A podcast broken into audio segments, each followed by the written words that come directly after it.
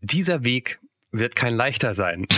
Hat nicht nur Xavier Nadu gesagt, sondern sagt auch Kirsten, die die ganzen Wege baut, auf denen wir laufen, die Straßen, weil sie ist Chefin auf der Baustelle. Aber sie ist noch viel mehr, zum Beispiel auch eine zukünftige Gasthofbesitzerin und eine Frau, ja, die es geschafft hat, die Angst in ihr in den Griff zu kriegen. Und das mit einem ungewohnten Mittel, sage ich mal. Ein Mittel, das uns selbst auch ein bisschen stolz macht. Kirsten ist wieder so ein Beispiel dafür, dass Menschen, die nach außen unfassbar stark wirken müssen, innerlich ganz schön zerbrechlich sind. Ein völlig unbekannter Mensch und ein Gespräch über das Leben und den ganzen Rest. Der Anruf. Folge 109. Ein Podcast gegen die Angst. Mit Johannes Sassenroth, Clemens Buchholz und mit. Hallo, hier ist die Kirsten. Hallo Kirsten, grüß dich. Hier ist der Anruf. Ja, guten Tag. Kirsten, bist du, bist du eine Powerfrau? Bist du Ja, jemand, der gerne ja. einlädt oder bist du jemand, der gerne eingeladen wird? Ich glaube, ich lade lieber gerne ein. Äh, nee, ich werde lieber eingeladen. Ach so, sonst hätte ich gesagt, be be- beginn du doch mal die Folge. Ach Gott, ach Gott, nee, nee, lieber nicht. Ah, viel verlangt, viel verlangt. Kirsten klingt aber gleich so. Kirsten gibt mir gleich das Gefühl. Kirsten ist, glaube ich, gleich kommt raus, dass Kirsten Chefin von einem äh, Unternehmen mit 180 Mitarbeitern ist. Das, naja, nee, nee, das ist so nicht. Aber ja, ihr werdet schon sehen, warum ich vielleicht so ein bisschen, äh, ja, so, so raushau oder was weiß ich. Also es liegt auch mit an meinem Beruf.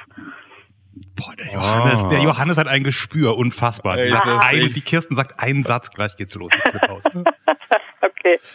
ähm, ansonsten, ähm, Johannes, du kannst aber bestätigen, du kennst Kirsten bis dato noch nicht, persönlich Nö. zumindest, ne? Nee. Nö. Und Nö. Äh, ich auch nicht und Kirsten kennt auch uns persönlich bis dato nicht. Nein. Genau. Und das, äh, bevor wir lange rumlabern, ähm, äh, fangen wir einfach wie immer schnell an und gehen direkt ins Thema Ja. äh, mit unserem Erstkontakt. Der Erstkontakt. Wie alt bist du? Ich bin vor einem Monat 50 geworden. Glückwunsch! Danke. Wo wohnst du, Kirsten? Ich wohne in einem kleinen Ort in der Nähe von Limburg. Was ist dein Beruf? Ich bin äh, Bauingenieurin im Straßenbau, Bauleiter in einer Verwaltung im äh, Tiefbauamt. Ah, da haben wir es doch. Da laufen doch locker 180 Bauarbeiter rum, die du. Ja, und viele Männer, die eine einfache Ansage brauchen, oftmals nur. ja, so. Willkommen bei der Anruf. Kirsten, nenn einen Moment in deinem Leben, an den du dich häufig erinnerst. ja, einmal an äh, die Geburt meiner drei Kinder, ähm, wie ich meinen Mann kennengelernt habe und was wir die letzten acht Jahre zusammen alles erschaffen haben.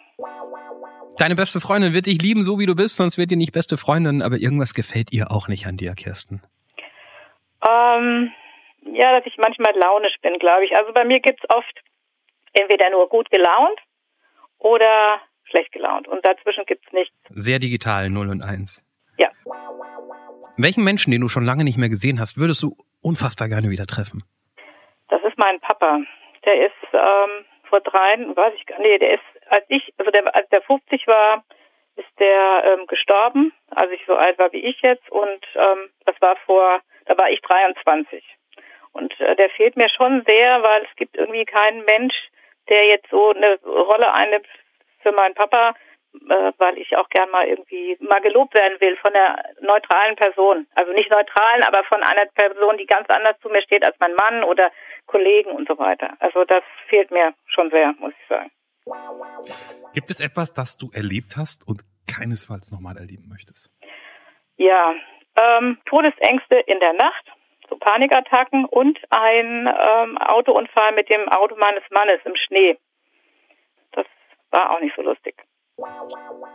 Also Kirsten, das, was wir bisher schon wissen, lässt äh, mich hoffen auf die Antwort als Frau, die Männer mit, wie, war das, Männer, die eine einfache Ansage brauchen, befehligt und, und dort zurechtkommt.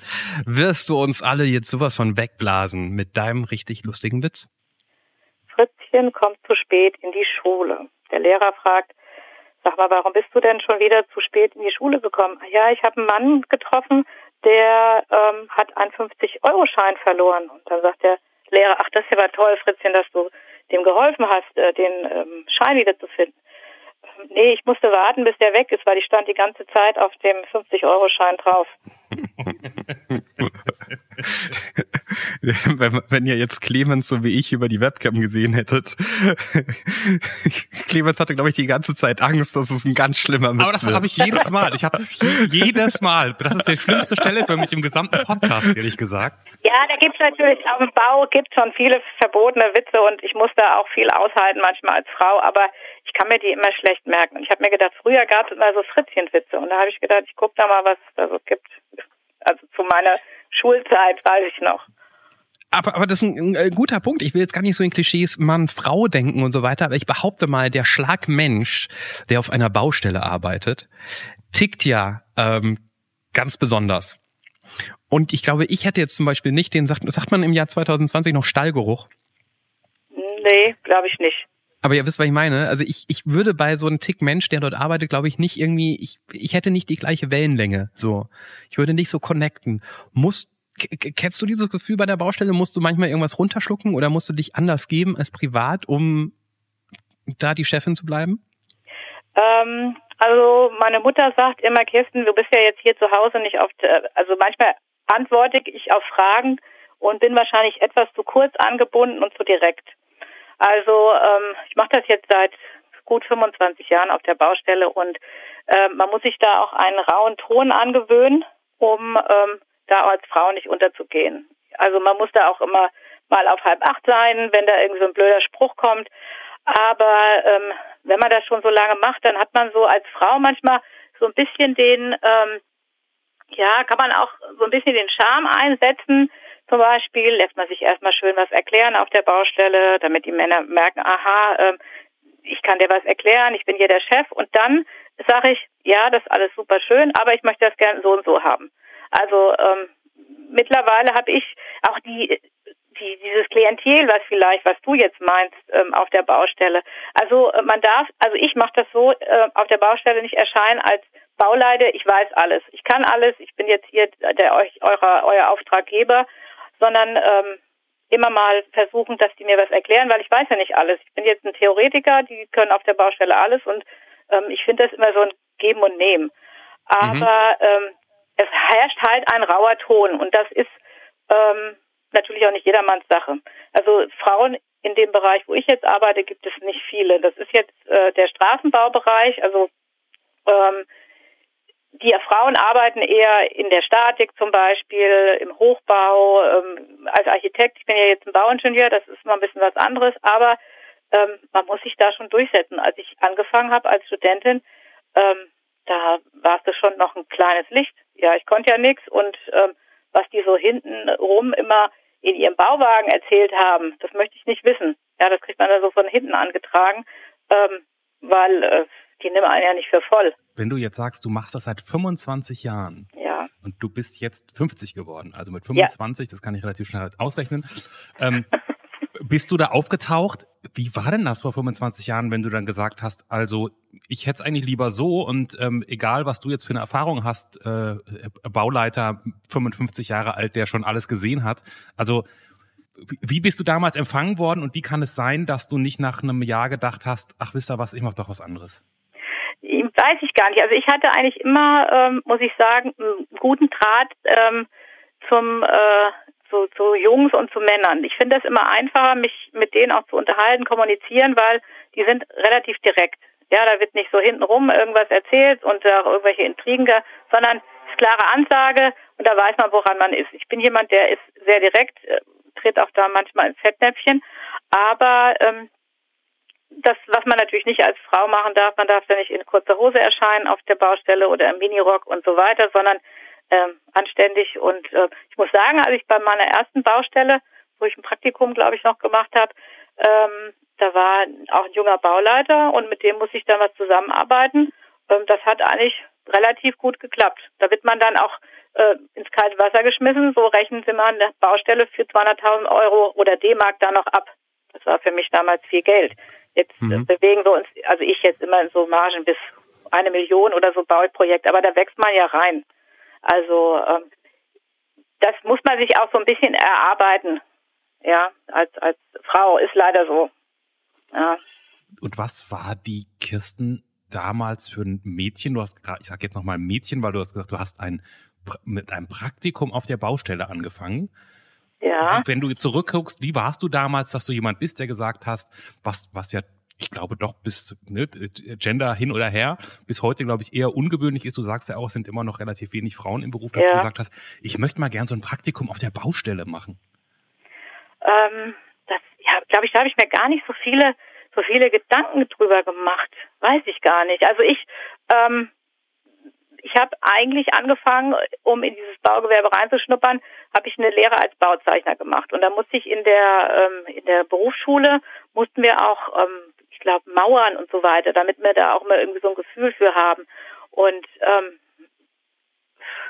ja, ich weiß nicht, hatte immer einen guten Draht mit mit den Jungs irgendwie äh, Spaß zu haben und nicht eher so auf der Kumpelschiene. Ja, was die jetzt selber da draus gemacht haben, das weiß ich ja nicht. Äh, aber ähm, ich ähm, hatte da auch nie irgendwelche Berührungsängste. Weiß ich nicht. Also jetzt, äh, ich habe auch Freundinnen zum Beispiel, die würden ja niemals dahin passen. Also ich glaube, äh, da muss man schon irgendwie, ähm, ja, darf man nicht unbedingt auf den Mund gefallen sein und ähm, ja, so würde ich, würde ich sagen.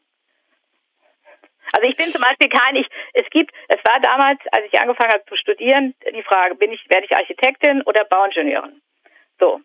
Da gibt ja einen riesengroßen Unterschied. Architekten meinen alle, sie wären alle ganz toll und äh, sind auch sehr, es gibt, ich kenne viele, die machen auch tolle Sachen und die sind äh, sehr kreativ und so weiter, das bin ich auch, aber die Architekten kommen ohne die Bauingenieurin nicht aus. Das heißt, ein Architekt muss sich immer von einem Statiker, das ist auch ein Bauingenieur, äh, was abnehmen lassen, was die so konstruiert haben und was sie geplant haben. Ähm, das ist alles so filigran und alles oh, ich bin so toll und so weiter. Das ist nicht mein Ding. Ja, das ist so fein und da muss man viel zeichnen und alles. Äh, ja, und ich bin eher so der grobe Typ. Ähm, das ist auch so, wir haben ja so ein großes Projekt, was wir ja seit acht Jahren machen. Mein Mann ist derjenige, der die filigrane Arbeit macht und ich mache die groben Arbeiten. So, und das war schon immer so. Und deswegen habe ich mich dafür entschieden und ähm, habe das dann studiert und ähm, ja, bin dann irgendwann in den Beruf eingestiegen. Und mir macht der Beruf schon, muss ich sagen, sehr viel Spaß. Auch wenn man es da ähm, ja manchmal so, so, wie gesagt, auf den Mund, über den Mund gefahren bekommt oder ähm, ja, Männerdomäne ist halt raus, Pflaster, besonders der Bau, weil auch unter den Kollegen man sich manchmal auch viele Witze unter die Gürtellinie anhören muss. Hm. Aber da darf man halt nicht auf die äh, auf den Mund gefallen sein. Ja. Und Ich habe mehrere Baubranchen-Fachfragen, die mich schon immer interessiert haben. okay. ja, dann. Ich fange an mit Frage eins. 25 Jahre im Geschäft ist eine lange Zeit. Wir hören ja immer wieder von Razzien auf ähm, Bauprojekten, wo rauskommt, wie viel Schwarzarbeit dort äh, verrichtet wird. Ähm, das ist immer mehr, also man geht wohl scheinbar immer weiter Richtung Osten, um sich die Baukräfte zu holen, damit die, die, die, die Firmen da irgendwie noch irgendwie einen Gewinn rausziehen können. Wie sehr hat sich die Branche in der Hinsicht in den letzten 25 Jahren geändert?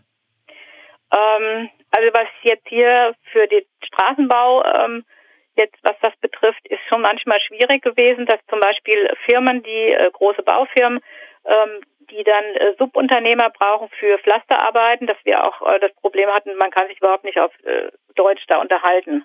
Ja, dann sind da Rumänen oder das hat sich aber jetzt wieder so ein bisschen geändert, weil man ähm, ja auch ähm, DIN-Normen und Vorschriften einhalten muss und ähm, da ist so die Tendenz eher wieder dahin, dass man ähm, die Qualität wieder äh, haben will und ähm, ja, irgendwelche Arbeiter, die günstig sind oder billig sind, ähm, die haben ja keine Fachausbildung. Ja, und ähm, da muss ich sagen, was jetzt bei uns betrifft, im Straßenbau hat sich das gebessert. Ich gehe mal von aus, im Hochbau und so weiter, ähm, da ist sicherlich ähm, viel mit äh, Rumänen und so weiter. Also wir haben jetzt ähm, in unserem Bereich was wir ja jetzt äh, noch äh, ein Gasthaus, das wir umbauen, ähm, da hatten wir mal zu tun mit einer Firma, da waren nur Rumänen. Also das ist wahrscheinlich günstig und einfach und ähm, die können zwar was, aber ähm, ich gehe mal davon aus, dass da bestimmt viel äh, gemacht wird, äh, billig eingekauft, damit natürlich auch noch mal was rumkommt. Also das Mhm. Baugewerbe ist schon ein hartes Geschäft, möchte ich sagen. Und und äh, kannst du nachvollziehen, warum die Branche das gemacht hat? Sind die Preise insgesamt gefallen und denen ist gar nichts anderes übrig geblieben, als zu sagen, okay, um irgendwie mitzuhalten, um irgendwie Geld zu verdienen, brauchen wir noch billigere Arbeitskräfte? Oder war das einfach Geldmacherei? Also es ist manchmal so, dass ähm, wenn wir müssen ja jetzt, äh, wenn wir ähm, Projekte ausschreiben, ähm, dann machen wir eine Submission, da wird ja geguckt, jede Firma ähm, muss zum ähm, Leistungsverzeichnis ein Angebot abgeben. Und da ist schon der Konkurrenzkampf sehr hoch. Da ist manchmal haben wir so 2.000, 3.000 Euro nur Unterschied zwischen den ähm, einzelnen Angeboten. Und ähm, ja, die wollen natürlich alle mithalten. Und äh, Zurzeit ist es aber so, dass die Baubranche sehr boomt. Und ähm, die Firmen ähm, auch sehr, also höhere Preise ansetzen können und wir als Kommune oder als Verwaltung da auch manchmal schlucken, weil wir gedacht haben, oh ja, wir haben eine Kostenschätzung gemacht und die ist relativ hoch. Also ähm, die äh, Baubranche zurzeit, auch so Handwerker, die ähm, haben alle gut zu tun. Okay, ja, aber Verständnisfrage, ähm, muss, muss eine Kommune oder muss ein öffentlicher Auftraggeber, ähm, muss der das billigste Angebot nehmen oder könnt ihr auch einfach sagen, Moment, die Straße da zu bauen, das kostet realistisch gesehen, kostet 500 Euro und die verlangen dafür nur 200 Euro, das kann ja nicht hinhauen. Ja gut, das da hast du recht. Ähm, also wir müssen, wenn wir ähm, wenn das Angebot da kommt und die sind, eigentlich sind wir gehalten, das günstigste oder wirtschaftlichste Angebot zu nehmen und dann muss diese Firma sich ähm, einer Prüfung unterziehen. Die müssen bestimmte mhm. Bedingungen äh, natürlich einhalten und wenn die diese Bedingungen nicht erfüllen, dann müssen wir auch nachgucken, dann gibt es einen Preisspiegel und gucken, was die für ähm, Preise zu einer okay. bestimmten Position Also ihr, ihr müsst nicht automatisch das Billigste nehmen, sondern es muss Nein. schon realistisch das Billigste sein und nicht irgendwie. Okay. Was ich auch nie verstehe, wenn ich große Bauprojekte angucke, es sind wahrscheinlich nicht die Projekte, die du machst im Straßenbau, aber kannst du uns das erklären, warum eigentlich bei jedem großen Bauprojekt, das wir deutschlandweit mitbekommen, dass es immer länger dauert, immer mehr Geld kostet oder auch eigentlich im Privaten, wenn ich Freunde mitbekomme, die ein Haus bauen, es dauert immer länger und es ist immer teurer und es ist immer mehr Stress als gedacht. Wo ich mir denke, die Leute, die ein Angebot machen, und die sagen, das wird so und so lang dauern, das wird das und das kosten, die machen das ja auch nicht zum ersten Mal. Warum liegen die so oft daneben? Ja, das ist, das haben wir auch oft schon gehabt. Ähm, wir machen ja ähm, eine Kostenschätzung und dann macht man eine Planung zu irgendwas. So. Und dann ähm, gibt es zum Beispiel auch jetzt im Straßenbaubereich, kann man zwar Bodengutachten machen und so weiter, dann kommen aber irgendwelche kleinen Überraschungen oder beziehungsweise große Überraschungen. Dann heißt es plötzlich, ein Versorger, Gas, Wasser, Strom, möchte plötzlich da nochmal rein. So, dann ähm, haben wir vielleicht einen langen Winter. Dann regnet es plötzlich lange. Dann ähm, ja, ja, verstehe ich. Aber das passiert auch alles nicht zum ersten Mal. Das kann man ja alles einplanen, dass man sagt, pass auf, für die, für die Ungewissheit in Sachen Wetter, wir brauchen gutes Wetter und Wetter in Deutschland ist nun mal nicht immer gut, muss man einfach mal keine Ahnung, zehn Prozent mehr Zeit und Geld draufschlagen, um realistisch dort zu landen, wo wir am Ende sind. Macht das keiner? Ja, das, das heißt, versuch, doch, das versuchen wir schon zu machen, aber dann ist es so, ähm, dass wir, wenn man ein Projekt hat, hat man ein bestimmtes Budget sich vorher angemeldet. Das macht ja auch ein Privatmensch und so weiter. Ich habe so und so viel Geld zur Verfügung. Und ähm, dann versucht man in diesem Rahmen was zu machen. So, dann ist es aber vielleicht so, ähm, dass ähm, es teurer wird, weil die Firma jetzt teurer angeboten hat und ähm, weil einfach die Preise gestiegen sind. Dann, äh, ja, wie soll ich das erklären? Das ist, es kommt immer noch mal irgendwie was dazu. Man kann das natürlich alles planen, aber ähm, es ist manchmal ein Phänomen, muss ich jetzt gerade auch sagen, ähm, weiß manchmal keiner, warum das so ist, weil es fällt irgendwie trotzdem einem noch was ein. Also man ist ja auch nur ein Mensch und dann fällt das noch ein oder äh, dann ist plötzlich so im Hausbau dann hat man gedacht, na ja, äh, die Fenster dauern nur so und so lange. So, ähm, zu bestellen. Dann dauert es aber plötzlich doch länger, weil ähm, bei der Firma, die die Fenster herstellt, irgendwas passiert ist und so weiter. Also und, ähm, und sobald die Fenster zu spät kommen, heißt es, dass doch der eine andere, weiß ich nicht, Installateur nochmal später kommen muss und dann keine Zeit hat und es verschiebt sich. Alles ist komplex zusammenhängend. Es ist sehr, sehr komplex oftmals, ja. Also es ist aber, es, aber gibt es nicht auch andere Branchen, die komplex sind und lang nicht so daneben liegen, was Lieferdatum und Kosten, die ich als Kunde zahlen muss, angeht. Ich habe das Gefühl, die Baubranche liegt da so oft daneben, wo ich mir denke, es sind doch alles Menschen vom Fach, die machen das ja nicht zum ersten Mal. Ja, da muss ich jetzt gerade mal sagen, muss ich jetzt, weiß ich jetzt auch gar keine große Ahnung. Ich weiß nicht, was für, was gibt es für, für Branchen, die ähm, exakt ähm, ja, es gibt wahrscheinlich irgendwelche Hersteller von irgendwelchen Materialien. Äh, bis dann und dann musst du fertig sein, ansonsten musst du eine Strafe bezahlen, weil ja das daraufhin auch wieder weitergehen muss. Bei uns ist auch, man kann natürlich eine Strafe einbauen, wenn du bis zu einer bestimmten äh, Zeit nicht fertig bist. So. Ähm, wir hatten jetzt gut, Corinna ist jetzt was anderes, aber äh, wie gesagt, dann ist plötzlich in der, in der Produktionskette irgendwas, was da stoppt. Und dann, also ich muss ganz ehrlich sagen, da, da habe ich auch immer noch keine Antwort drauf. Dann dauert das länger. Es ist natürlich immer ärgerlich, auch im Straßenbaubereich sowieso.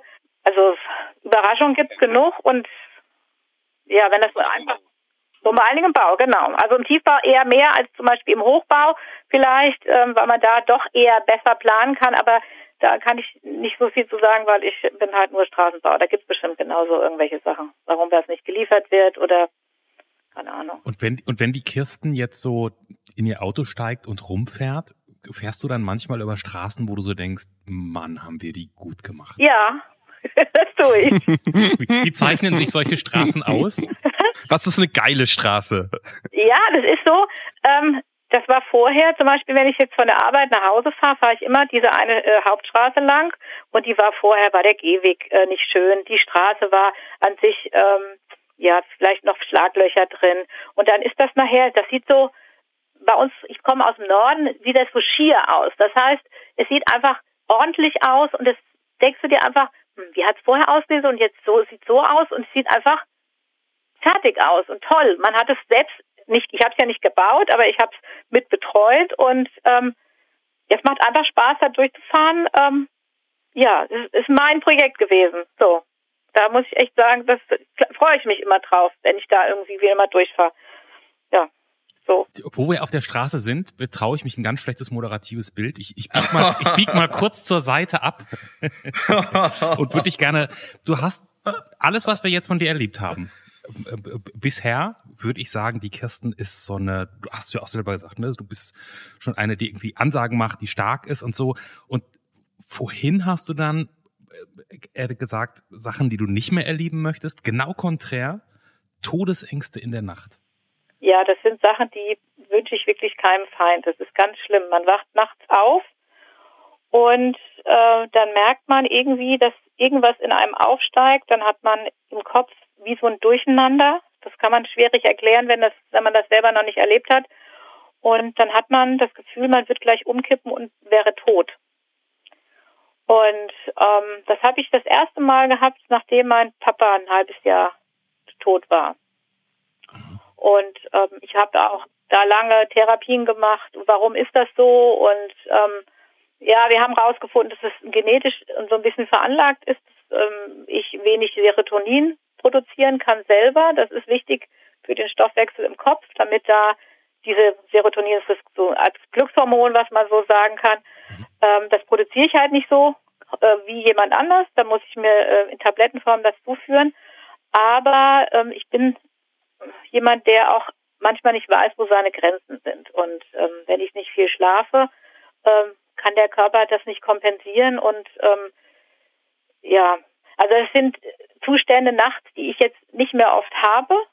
Ähm, aber früher und auch in der Zeit, wo ich meine dritte Tochter hatte, mit der war ich schwanger, da war ich, glaube ich, acht Wochen in der Psychiatrie. Da hatte ich ganz schlimme Angstzustände, weil ich da auch keine Tabletten nehmen durfte. Äh, das braucht kein Mensch. Also ist ganz furchtbar, muss ich sagen. Ja. Das heißt, du hast nicht nur Angst vor der Idee, vor dem Zustand des Todes, sondern du hast in der Sekunde aufgrund eines körperlichen Befindens auch wirklich Angst, jetzt könnte es soweit sein. Ja. Und ähm, als ich meinen Mann kennengelernt habe, war ich gerade in, ähm, in der Psychiatrie gewesen, bin da eingestellt worden auf Tabletten das erste Mal und habe äh, gemerkt, dass ich habe mich vorher ganz, ganz doll dagegen gewehrt, Tabletten einzunehmen, weil man auch Angst hat, was machen die mit einem. Aber ich kann wirklich jedem nur raten, wenn man sowas hat, suche dir Hilfe. Nimm keine Tabletten selber, irgendwie Beruhigungstabletten oder Alkohol und so weiter, das bringt nichts. Ähm, ich habe gesehen, dass es wieder eine neue Lebensqualität gibt. Und wie, ähm, wie, wie bist du denn am Anfang, ähm, also wenn ich dich jetzt so, so, so stark und auch so pragmatisch stelle ich mir dir vor, und dann passiert dir sowas. Ich bin eigentlich gar kein pragmatischer Mensch. Also Okay. Leute, die mich so kennenlernen, die denken, ja, ich kann das alles toll, ich bin super organisiert und so weiter. Nach außen hin erscheint Ja. es wahrscheinlich so. Ich bin sehr, sehr sensibel. Ähm, alles, was ähm, mit äh, meiner Person ähm, zu tun hat, da bin ich, äh, ja, also wie gesagt, was ich schon gesagt habe, es gibt bei mir eigentlich oftmals nur schwarz oder weiß. Ja. Ja, und so ein Zwischending gibt's nicht. Und ich habe dann richtige, ähm, ja, soll ich sagen, so Gemütszustände. Ich bin jetzt nicht manisch-depressiv zum Beispiel, aber ähm, ich fühle sehr intensiv.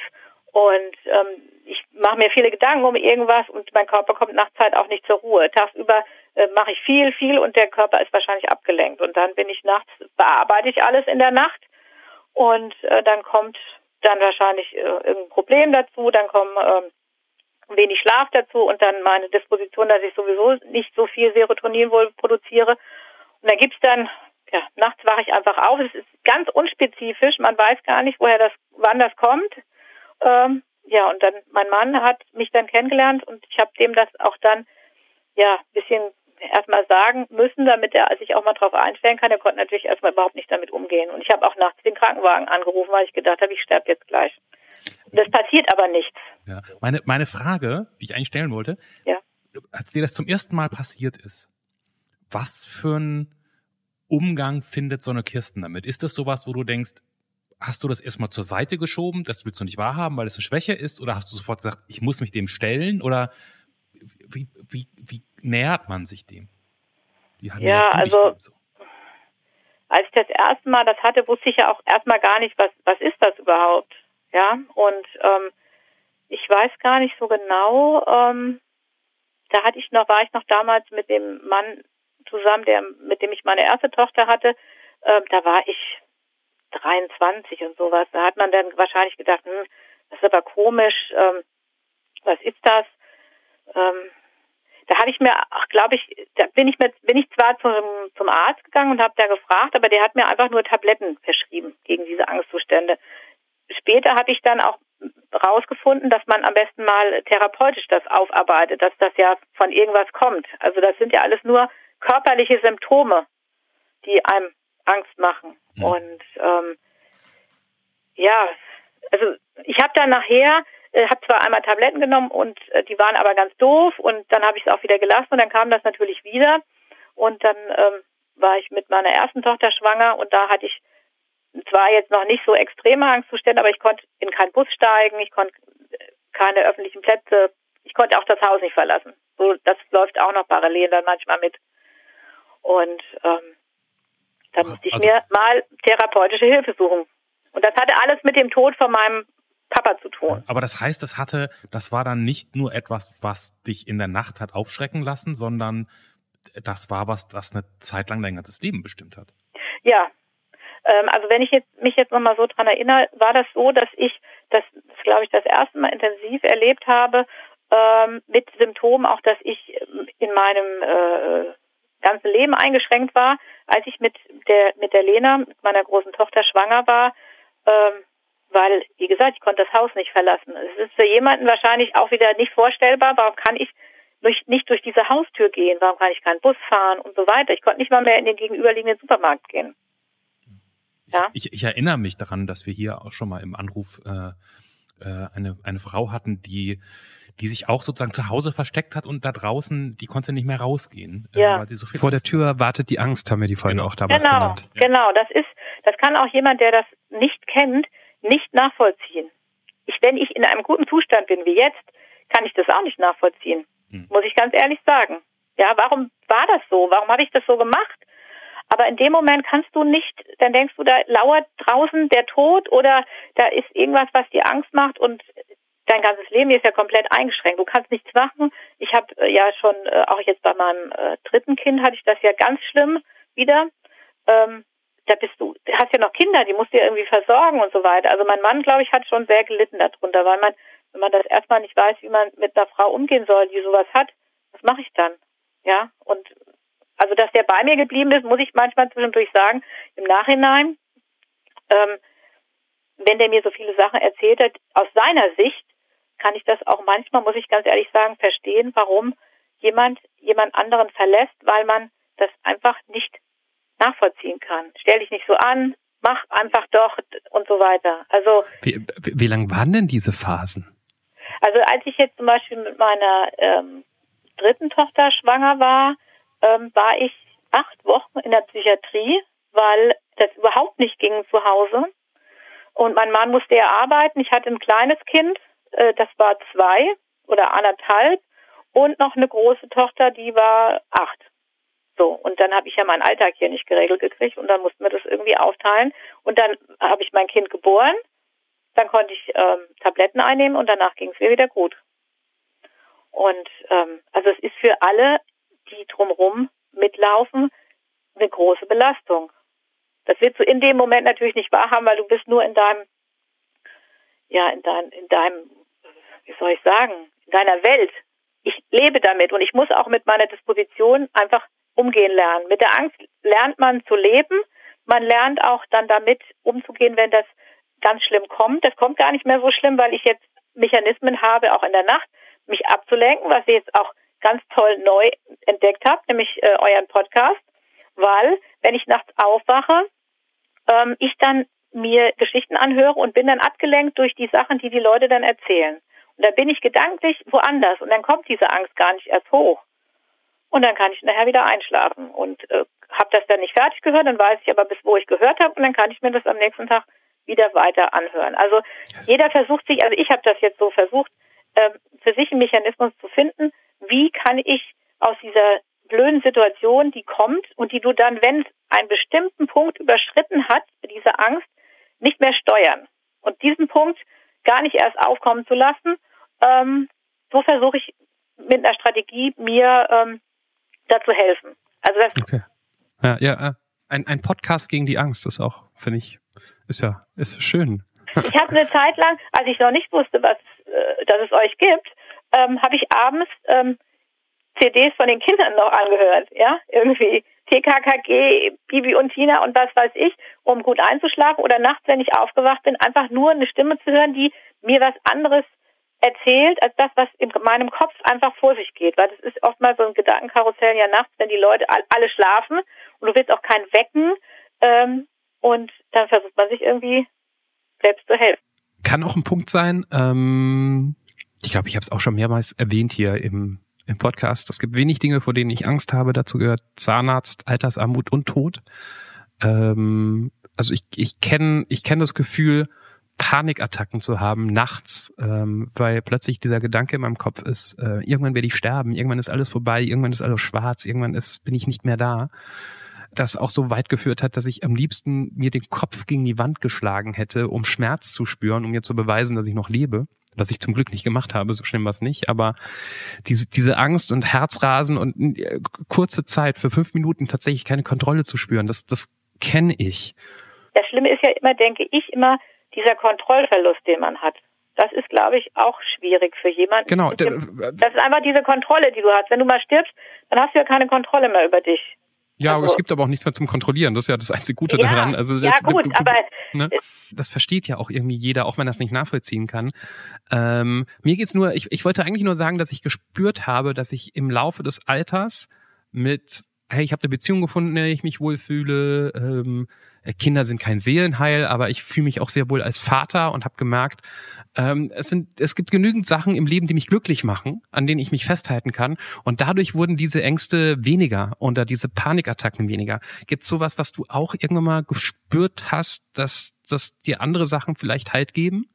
Ja, also ich muss sagen, ähm, ich bin jetzt seit 17 Jahren mit meinem Mann zusammen und ich habe immer, mit dem habe ich zwei Kinder. Das erste Kind war von einem anderen Mann. Ähm, habe irgendwie immer was gesucht, wo ich Halt hatte. Und mein Mann wollte nie heiraten. Und für mich war es eigentlich immer wichtig, warum auch immer.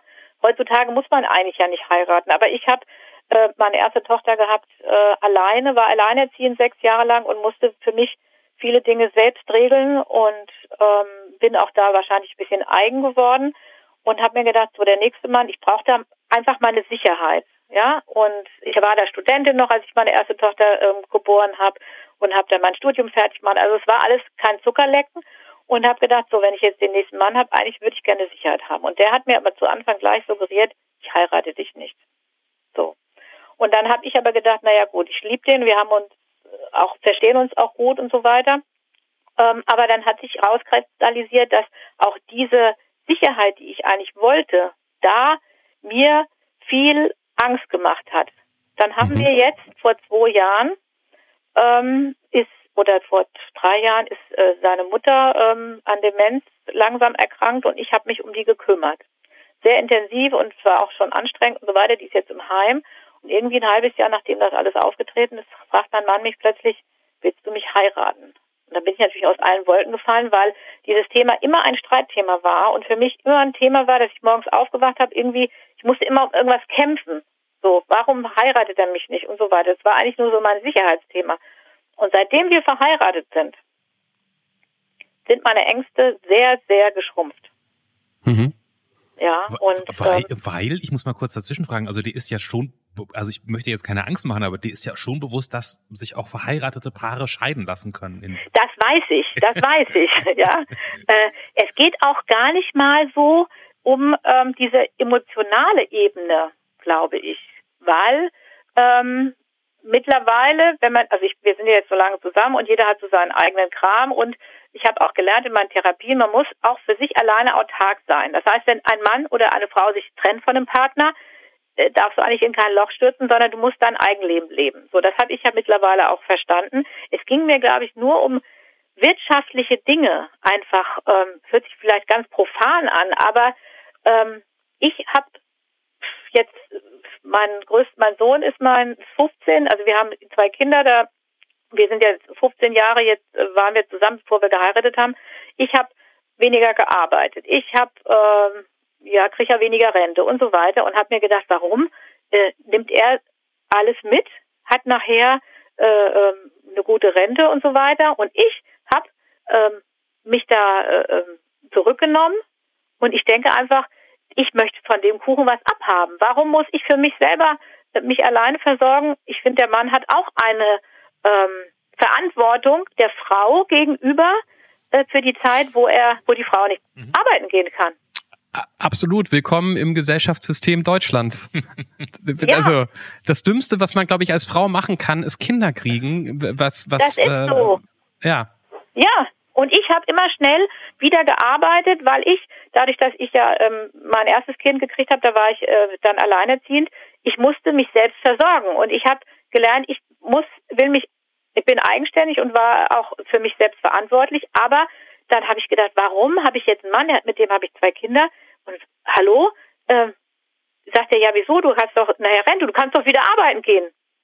Äh, sag ich, ja, hallo, aber ich habe zwei Kinder, ich muss die doch versorgen zu Hause und so weiter du hast mit mir die zwei Kinder in die Welt gesetzt, also kümmere dich auch um mich als, als mhm. Frau in der Absicherung. Mhm. So, und ähm, das war eigentlich, muss ich sagen, der hat zwar gesagt, ich will dich heiraten, aber es ging noch darum, ähm, einen Ehevertrag zu machen, weil ähm, von deren Seite, äh, von der Seite von meinem Mann, ähm, die Eltern relativ, ja, haben ein paar Immobilien und von mir aus kam nichts. Und ich habe ja noch eine Tochter, die nichts mit ihm zu tun hatte. So, und dann wollte er gerne einen Ehevertrag machen und dann ging's los. Also vorher war es nicht so lustig. Nochmal das ganz nüchtern zu betrachten, wie viel kriege ich, was kriegen unsere Kinder und so weiter. Ähm, da habe ich auch zwischendurch nochmal gedacht, nee, ich will nicht mehr heiraten, weil das alles äh, furchtbar ist, dieses zu regeln. Haben wir aber alles geschafft, haben dann toll geheiratet mit einer riesengroßen Feier und seitdem muss ich sagen, wache ich auch nicht mehr morgens auf und muss um irgendwas kämpfen, sondern ich wache morgens auf und alles ist gut. Du hast gesagt, ihr seid wie lange zusammen? Jetzt sind wir 17 Jahre zusammen, zwei Jahre verheiratet. Und du hast vorhin bei unseren Fragen gesagt, du bist stolz drauf, was du in den letzten acht Jahren zusammen mit deinem Mann erreicht hast. Hab ich das ja, das habe ich mir schon gedacht, dass es ein bisschen was? komisch gerechnet wird jetzt. was, was heißt es mit den acht Jahren jetzt wiederum? Also, wir haben vor acht Jahren haben wir ein altes Haus gekauft. Das war früher eine Gaststätte mit einem großen Saal dran. Und das haben wir jetzt seit acht Jahren renoviert, restauriert, umgebaut und so weiter. Und werden jetzt Ende August werden wir das als Café und Gasthaus eröffnen. Und ähm, ja, die Leute haben immer zu uns gesagt, ihr habt einen Knall. Müssen wir auch sagen, haben wir auch, weil am Wochenende, wenn andere Leute am Badesee liegen, sind wir am Arbeiten. Jetzt haben wir noch eine Woche Urlaub und sind jetzt auch noch am Arbeiten. Ich bin jetzt extra zu, ähm, zu unserem Telefonat nach Hause gefahren und fahre jetzt gleich da wieder hin, weil wir da auf dem, äh, auf so einem Hofplatz ähm, Schotter verteilen noch und so weiter für Parkplätze. Das machen wir alles in Eigenleistung ähm, seit acht Jahren und äh, wir sind auch froh, dass jetzt bald mal rum ist, weil wir haben auch echt keine Lust mehr, weil es ist zwischendurch mal sehr körperliche Arbeit, die ich gerne mache, aber mit 50 merkt man schon, dass man da doch manchmal so an seine Grenzen stößt, muss ich, ich sagen. Ich muss mal kurz dazwischen fragen. Ich ja? war noch nie in der Gastronomie tätig, aber ähm, aus, von allem, was ich bisher darüber weiß, ist das, wenn man sie betreibt, ist das ähm, etwas, was sehr viel Zeit in Anspruch nimmt und sehr anstrengend ist. Das stimmt. Jetzt habe ich aber doch gelernt, dass du aber auch Bauingenieurin im Straßenbau bist. Also ich meine,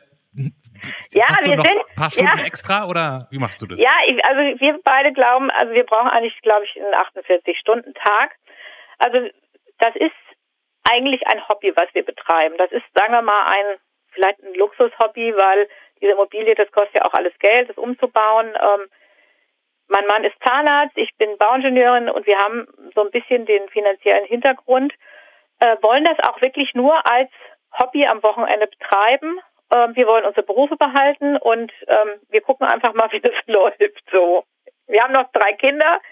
Ähm, ja, also deswegen muss ich auch ein bisschen aufpassen, wo meine ganze Kraft immer hingeht. Okay. Ja. Also ähm, wir sind mal gespannt. Also mein Mann ist so einer, der sagt, okay, wenn das fertig ist, ist fertig. Und als wir das gekauft haben, habe ich gesagt, naja, nach ähm, einem Jahr, wir können jetzt eine neue Eröffnung machen. So, und dann kamen ganz viele Sachen. Bauantrag, dann ist man wir sind da direkt am Wald. Ähm, ich habe das auch acht Jahre lang ähm, oder wir dokumentieren das oder ich bei Facebook und bei Instagram kann man das gucken, was wir so alles gemacht haben. Und ähm, ja, Verwaltung, Behörden, ähm, Brandschutzkonzepte, ähm, was weiß ich, die legen allem Steine in den Weg und dann nochmal zurückzukommen, warum dauert das alles so lange, lieber bei Baustellen? Ja, da kommen immer welche, irgendwelche Überraschungen. Bezogen, wenn man alte Häuser kauft, dann hat man plötzlich ein nasses Fußboden irgendwo, wenn man was aufgemacht hat oder man schlägt irgendwelche Schlitze für irgendwelche Kabel, dann kommt einem die Wand entgegen. Also ähm, ja, Überraschungen gibt es genug und die auch viel Geld kosten. Und wenn ich dann, ähm, sagen wir mal, in einem Jahr von jetzt, äh, äh abgesehen, ähm, äh, bei euch vorbeikomme, in eurem Café Platz nehme und was bestelle, ist das dann ähm, ein Kuchen, den die Kirsten gebacken hat? Ja, Ah, okay. Ein Kuchen, den die Kirsten gebacken hat. Wow. Ich habe ähm, also dieses Haus, was äh, wir da ähm, umbauen äh, oder umgebaut haben, das ist so den 50er Jahresstil. Dann haben wir das so ein bisschen modern und ich habe seit Jahren über diese ganzen acht Jahre habe ich alte Möbel, Geschirr, äh, äh Sofas, Tische, alles in diesem Bereich äh, gesammelt und wir wollen da so eine ganz einfache Küche machen und man kann auch am Wochenende kann man da, da auch äh, das mieten äh, draußen oder den Saal äh, für für Festivitäten. Also ich muss dazu sagen, ich bin äh, habe ähm, als ich fang, angefangen habe zu studieren, ich habe 17 Jahre in der Gastronomie nebenbei noch gearbeitet. Also ich kenne mich da schon ah, relativ okay. gut aus und weiß auch, was ich da mache. Ähm, weil sonst kann man das auch nicht. Das ist sonst, das stimmt, das ist sehr zeitintensiv und ähm, da muss ja auch irgendwas bei rumkommen. Wir hoffen einfach, dass wenigstens unsere ähm, Fixkosten ja gedeckt sind und vielleicht so ein bisschen was hängen bleibt. Ansonsten ähm, ja. Aber ich, ich glaube, was Clemens meinte, ist, das macht man jetzt nicht so nebenbei als Bauingenieurin samstags, sonntags zusätzlich oder doch? Ja, oder doch. Oder doch, ja, ja. Oder doch. Also ich arbeite. Also wenn ihr mal aufmacht, sagst du, äh, scheiß auf Wochenende und auf irgendwie chillen und, und ein Buch lesen. Ich ja, wir haben ja jetzt acht Jahre lang auch nichts anderes gemacht. Also wir haben acht Jahre lang ja auch immer samstags äh, oder freitags oder sonntags auch noch da gearbeitet. Das ja, ja, das verstehe ich schon, aber nach acht Jahren kann man auch mal sagen, wir hören auf damit, freitags, samstags, sonntags noch zu arbeiten. Ja, aber ähm, das ist so, ich, wir, ich muss sagen, wir waren jetzt eine oder eigentlich zwei Wochen im Urlaub. Nach zehn Tagen haben wir schon wieder so Hummeln im Arsch. Ähm, ich kann mich auch da hinsetzen, mal ein 500 Seiten Buch lesen, aber und wir sind so beide, dass wir das zwar auch genießen, aber ähm, ja, wir brauchen irgendwie immer was, was uns irgendwie so erfüllt. Ja, einen erfüllt das jetzt zum Beispiel, dass er liest oder gar nichts macht. Und ähm, ich habe Spaß daran, ähm, ja, das, was ich jetzt mir erarbeitet habe, diese ganzen acht Jahre, einfach mit den Leuten zu teilen und einfach das zu sehen, wenn die da sitzen, ihr Kuchen essen oder ihr strammen Max essen, dass sie sich einfach daran erfreuen, bei uns zu sitzen und das genießen. Das bereichert mich, muss ich sagen. Also jemandem eine Freude zu machen oder eine Freude, ja, einen schönen, schönen Nachmittag zu, zu bereiten mhm. oder sowas. Ja. Zählt das auch unter von den eigenen Gedanken ablenken? Bestimmt. Ja. Also ich glaube, ich brauche, deswegen habe ich ja auch gesagt, was ich gerne alles mal machen würde noch, ist einfach das Leben leben. Einfach sich keine Gedanken machen. Morgens einfach aufstehen und sich nicht Gedanken machen, ich muss das und das und das noch machen, sondern einfach äh, das einfach so laufen zu lassen. Ja? ja, aber das Leben leben und einfach so laufen zu lassen, da würden, glaube ich, 9,8 von 10 Menschen eher drunter verstehen, einen Gang runterzuschalten, nicht so viel Stress zu haben und äh, du, du butterst ja dann ordentlich durch. Ja, das ist wahrscheinlich jetzt, wenn man das so betrachtet, was wir so alles gemacht haben, konträr. Aber ähm, ich mache mir nebenbei noch, glaube ich, zu viele Gedanken. Klappt das da und so weiter? Das, was ich gut kann, ähm, ist für mich dann, äh, wie sollte man sagen, es gibt ja so Eustress. Das ist auch in Ordnung, dieser Stress. Sachen, die wir jetzt machen, wie zum Beispiel noch final alle Sachen da umbauen, das ist Stress, weil körperlich anstrengend. Dann sind irgendwelche Fenster zu streichen und zu schleifen, da habe ich überhaupt keinen Bock mehr drauf und so weiter. Ähm, ich möchte einfach mal eine Sache da aufmachen, möchte meine Gäste bedienen, auch wenn es vielleicht am Wochenende anstrengend ist und äh, man vielleicht länger mal aus sein muss. Aber ähm, das äh, bereichert mich einfach so, diesen Flow erleben, einfach nur zu machen. Ja, okay. und okay. So, so würde ich das jetzt mal bezeichnen, als äh, ja, einfach mal leben. Und sich keine Gedanken drüber machen, äh, ja, sterbe ich jetzt gleich, weil ich bin nicht fertig. Ich bin jetzt zum Beispiel, für mich ist es ganz schlimm, wenn ich jetzt, also muss ich ganz oft dran denken, was würde jetzt passieren? Ähm, ich wäre jetzt morgens vom Auto überfahren und ich habe meinen mein, mein Kaffee nicht eröffnet. Ja, so. Ich möchte, ich kann das nicht in aller Ruhe oftmals machen. Manche Dinge brauchen ja irgendwie Zeit, um äh, was zu, ja, ist ja nicht alles an einem Tag fertig. Und das macht mir einfach Stress. Mein Mann sagt, ja, wenn wir heute so weit kommen, kommen wir heute halt nur so weit. Und morgen das und das. Der ähm, genießt das, was er an diesem Tag geschaffen hat. Also wir setzen uns ja ein Ziel, das wollen wir schaffen. Und das ist für ihn genug. Und ich dann immer, naja, wir müssen doch jetzt da fertig. Sagt er, nee, wir haben doch heute schon was geschafft, das ist doch okay. Und diesen Stress, den möchte ich einfach mal nicht mehr haben müssen, sondern einfach dahin gehen, das ist alles schön fertig und dann einfach machen. Ich, ich hoffe auf jeden Fall, weil ich finde, es klingt so, wie du es beschreibst und mit, mit, mit der Lust, äh, mit der du es beschreibst, nach dem richtigen Abenteuer für euch. Und ich hoffe, dass der Moment kommt, an dem die äh, Kirsten dasteht, im Türrahmen von der Küche zum, zum Gastraum und zufrieden zuguckt, wie die Leute ihren Kuchen essen. Und ja, ihren, das ihren, da ihren hoffe ich, dass wir da bald drauf hinarbeiten, beziehungsweise dazu kommen, dass das so ist. Wir sagen noch nicht Tschüss, sondern kommen zu unserem Dankeschön. Wie immer kriegst du natürlich ein Bild von Clemens in ähnlich filigraner Feinarbeit mhm. und in ähnlicher Leidenschaft, wie ihr euer äh, Gasthaus daher richtet. ähm, das wenn du, Vergleich, ja, genau. ja, wenn du ihm äh, zwei bis acht Farben nennst. Zwei bis acht Farben. Also ich hätte gern ähm, Grau, dann hätte ich gern ähm, so Magenta, Rot und ähm, ja, so ein Olivgrün. Okay, Moment. Unser Jetzt ist nicht euer Jetzt. Das Bild, das Clemens in diesen Sekunden gerade erst beginnt zu malen, ist natürlich bei euch schon fertig. Könnt ihr mit uns gleich angucken auf der Anrufpodcast.de oder ihr folgt uns bei Instagram, wo wir bestimmt, ähm, ich habe es richtig gehört, Kirsten, ihr seid auch bei Instagram? Ja. Da, da werden wir es sicherlich schaffen, euch zu verlinken, ähm, wenn diese Folge rauskommt, damit ihr eine Vorstellung von, von der Arbeit von Kirsten bekommt, da auf, auf, auf dem Hof und dem Gasthof. Ähm, da heißt mir der Anruf auf Instagram und Clemens ist in dieser Sekunde fertig. Korrekt. Und Achtung. Das ist doch eindeutig ein auf den Kopf gestelltes Schwein, das an ein anderes auf den Kopf gestelltes Schwein geklebt wurde an den Beinen.